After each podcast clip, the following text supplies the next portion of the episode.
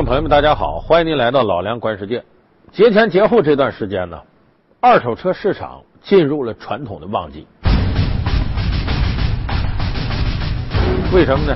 有不少人呢琢磨呀，呃，新年新气象，我想换一台新车，那原来的车得处理了。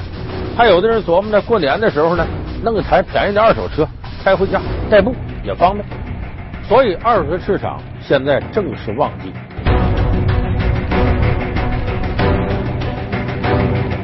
老是坐火车回去不方便嘛，就这样。买个车之后嘛，以后也方便点，就这样。但是我们这个旺季，你要是跟人家欧美发达国家的二手车市场比，那就差远了。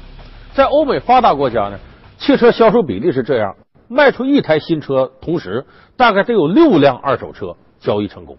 而我们是什么呢？这个比例呢，人家是一比六，咱们现在还在一比一到一比一点五之间呢。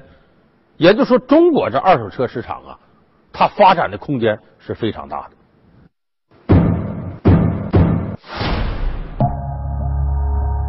二手车交易风生水起，大潮涌动，从备受冷落到青睐有加，二手车到底优势何在？缤纷车市蕴藏着怎样的人情百态？包含了哪些不得不说的行业潜规则？挑选二手车，我们又该如何擦亮双眼？老梁观世界，共同关注二手车野蛮生长。我们这期标题叫“二手车野蛮生长”，就说目前中国的二手车市场呢，空间很大，可是里边呢发展的挺乱乎，有不少不规范的地方，也使二手车这个消费市场呢出现了很多乱象。咱为什么说它空间特别大？你看有这个明确的数据，中国汽车流通协会呢前一段时间公布了，二零一二年中国二手车市场成交的车辆有多少辆呢？四百八十万辆。按这个数字呢，有关部门提出预测，就是说，二零一三年这一年，它的增长会达到百分之二十到百分之二十五。也就是说，二零一三年今年二手车市场有可能成交的数额是六百万辆到六百五十万辆之间。所以这个市场我们看空间非常大。那么它的增长说明什么问题呢？就是中国人对汽车的消费啊，从新车时代开始进入二手车时代了。就咱们原先，我记得私家车刚流行那段时间，九十年代末、二十一世纪初那个时候，很多人买车那非新车不买，一说二手车那能买那都报废了。可现在你再看看，二手车和报废车之间根本就不是一回事有很多人意识到买二手车有诸多的方便条件，所以很多人呢愿意去选择二手车，间接的把二手车市场现在给催生的红红火火的。那么咱先跟大伙说说买二手车有什么好处呢？你看啊。显而易见的，二手车，二手车，这汽车呀，它就是个消费品。无论你多好的车，只要你办上牌照进你手了，立马就算二手车，马上价就往下掉。我们过去玩摄影器材的时候就是那样嘛。再新的照相机啊，你尼康啊、奥林巴斯什么，在商店那摆着，比方一万多块钱，进的手马上就得落百分之二十将近，一万块钱就变成八千块钱了。它这是消耗品，进手就不值钱。所以这二手车要比四 S 店里你买的新车要便宜多了。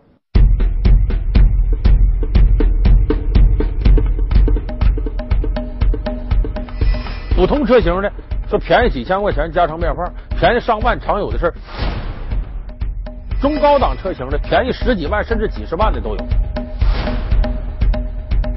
所以买二手车，首先一点它划算，它便宜。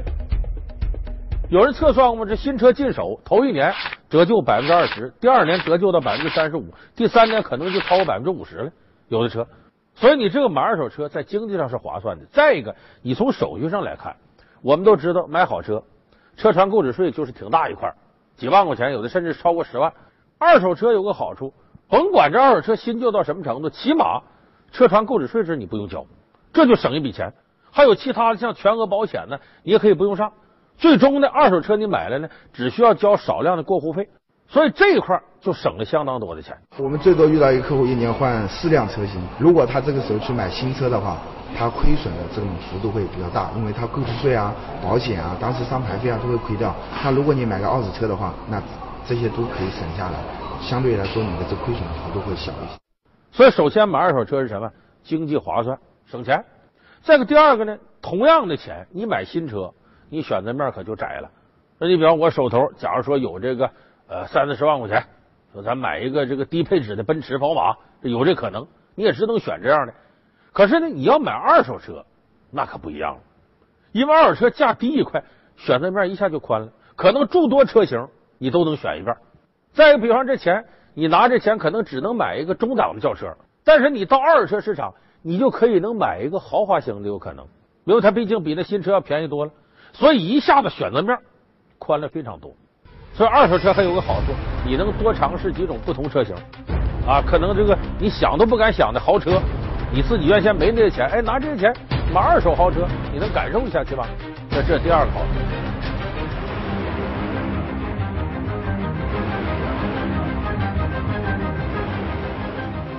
那第三个好处呢？配件好弄。一般二手车呀，大多都是两年前的车型，这个多。凡是新车刚上市，你注意，往往它配套的维修啊、保养啊、零件换的挺麻烦，有的还不好弄。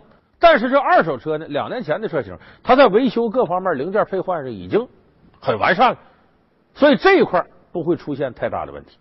再有第四个好处，这个好处也是很大的。咱们有不少朋友刚到驾校学车，刚上道，其实驾校教你的东西，他就教的再好，也不能代替实践。所以新手上道，咱们有时候开玩笑说这马路杀手。你说你弄个新车，把刮一块漆弄啥，心疼啊！不是年底了嘛，呃，想过年买个车，顺便练练手。再一方面，我觉得二手车就是价格稍稍微低一点，试一下刮一下也无所谓。所以你先买个二手车练练手，等车技练差不多了，我再换新车。而二手车买过来到你卖这过程当中，你损失不了太多。你要整新车，假如刮差不多了，我要再换，这一下子差价可就大了。所以这二手车里头好处非常多的，经济划算，零件容易，选择面宽，剐蹭也不心疼，所以正有诸多好处。现在中国越来越多的人愿意选择二手车，好处多多，二手车逐年走俏，谁才是消费主力？谁又是卖家源头？小小车市蕴藏着怎样的人情百态？老梁观世界，二手车野蛮生长。正在播出。现在中国越来越多的人愿意选择二手车，那么这里边呢，买二手车都些什么人呢？有调查吗？说二十五岁到三十五岁之间这些人愿意选二手车，哎，有一些经济实力了，哎，也愿意呢，自己这个开车方面做一点综合考量，呃，消费也比较现代，这个岁数的人愿意买二手车。你等再年轻点的，你比方说十八九、二十出头的。他别说这个新车，二手车他自己掏钱都买不起，那往往都爹妈、朋友什么什么亲戚给送的，所以往往这时候送礼品，这些人开的新车多。在四十六岁以上的岁数大的人，一般不怎么愿意接受二手车。为啥？这些人这个可以说，要是有钱的话，那经济实力都不错了，而且也都有地位了，你弄个二手车开没啥面子。所以，中国二手车消费的主力军呢，是二十五岁到三十五岁这个人群，这是最主力的人群。那么这里边呢，买二手车都些什么人呢？你看咱前面说图便宜的，这是一类人，经济划算；还有一类是什么呢？新手，我刚学开车；还有一类呢是私营业主。这个私企业主有不少公司，他刚开始干，手头钱也不太多。你说真买一个什么法拉利了，又什么保时捷了，买不起。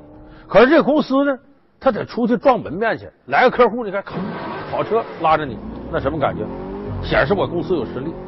买真正的新车、好车买不起，哎，便宜点的二手车里的这种豪车，他可以买的。所以有不少的这个私人公司的老板愿意选择这个，搁他装门面。等再过些年呢，我再有钱了，我再买新车。这是一类。还有一类人挺特殊，就是玩车族。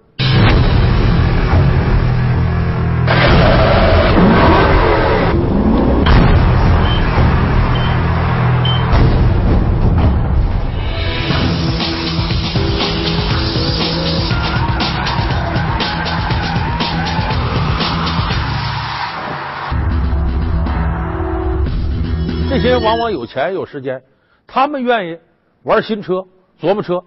可是你要都去买新车去，费劲了，花销也大。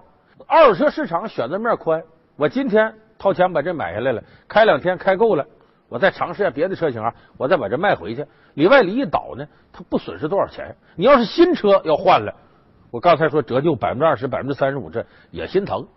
所以二手车呢，对于玩车的一些人，有不少人天天泡二手车市场，今天换一台这个，明天换一台那个，哎，他能以很少的成本多尝试不同车型的驾驶体验。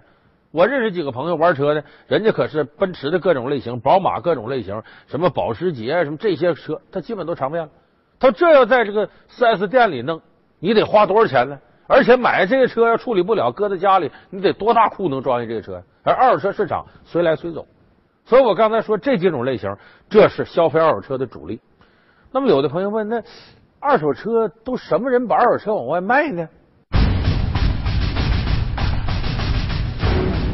这个最简单的来说呢，全国现在汽车保有量快一亿辆了，有很多人呢开始经济条件一般买台车，后来想更新换代了，可是原来这车呢没到报废年限，还挺好呢。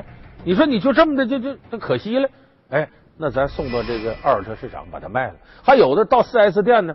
我想买新车，直接就把这旧车开过去，人家给你估价，然后卖的款呢就顶新车款的一部分了。这也极大的方便了一些买新车要处理旧车的人。那么这些人是二手车市场提供货源的主力军。置换数量来讲，就是购买新车的用户，呃，每个品牌基本上超过一半，基本来自于这个新车置换了。像有些高端品牌，甚至多一半，这个主要依赖于新旧车置换的牌照资源。再有一部分，有人说，我到二手车市场可发现了啊，它有露天的各种各样车，有的挺破搁那，可是也有在展厅的。展厅里那车，我进里边一看，跟四 S 店也没区别，都是好车，而且怎么那么新呢？一看里程表一千公里，刚过试车阶段，说这是怎么回事呢？这辆车来源，其实他卖的价跟四 S 店新车比，就少了一些车船购置税，别的方面并不省多少。你比方说四 S 店这车，假如卖八十万。车上购置税八万，啊，假如八十八万，你到这儿来买，可能就七十九万、七十八万卖给你，他就省个购置税。为啥呢？这个车基本上刚上手他就拿来卖了。说你刚上手就拿来卖，买的人不有病吗？可不是吗？他毛病在哪儿呢？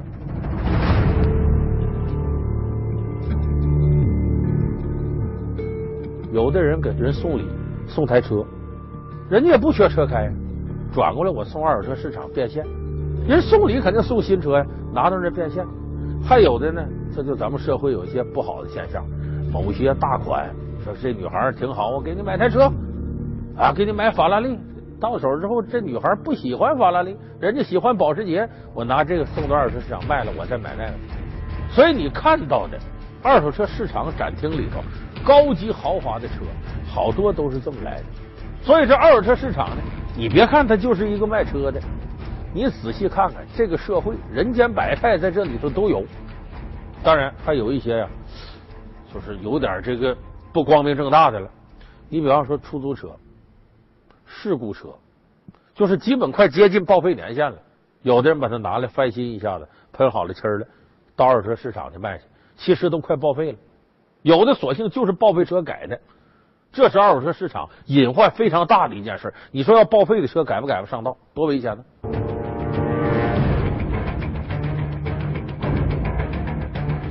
据权威媒体报道，我国每年约有百分之六十的报废汽车流入二手车黑市。一些非法商户为了赚钱，把报废车的零部件拆卸组装，通过翻新、美容等手段，让这些本该被送入冶炼厂的报废车流入二手车黑市，重新上路。毫无疑问，它会给二手车购买者以及道路交通带来严重的安全隐患。二零一一年十月，山西的朱先生买了一辆二手轿车。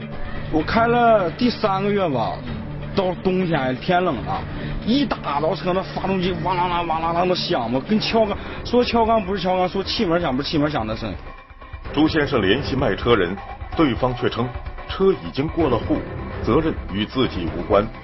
由于这是一辆翻新的事故车，高昂的维修成本让朱先生懊恼不已。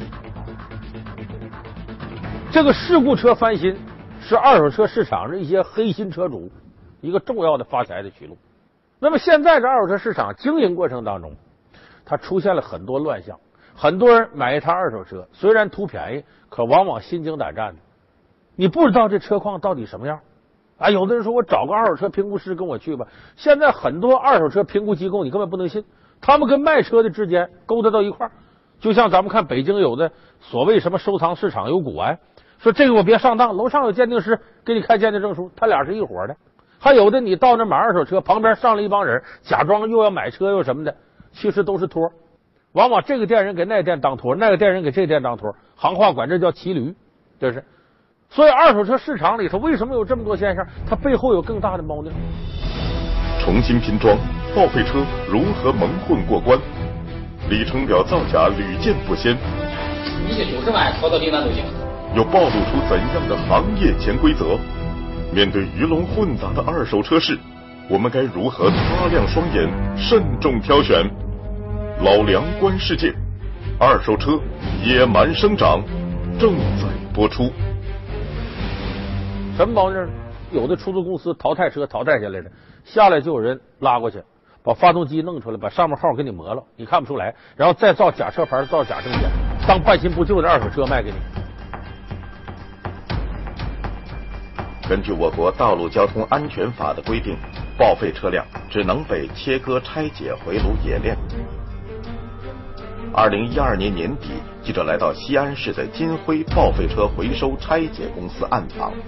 这家公司院子里摆满了拆卸下来的汽车配件，还有很多完整的报废汽车。不时有人三三两两的围着挑选查看，讨价还价。这车值多少钱？现在？我车。一万多块钱。记者找了一辆又脏又破的报废车，要价四千八百元。这辆车没有刹车，挂不上档，也打不着火。反复鼓捣了一阵，总算打着了，但发动机却发出了刺耳的噪声。谈好价格之后，经营部说车不能直接运走，必须把发动机和车轮拆下来，用拖车拖出院子。那非得把发动机拆下来？不拆发动机不行。不是发动机啊？不能出去，不让出门。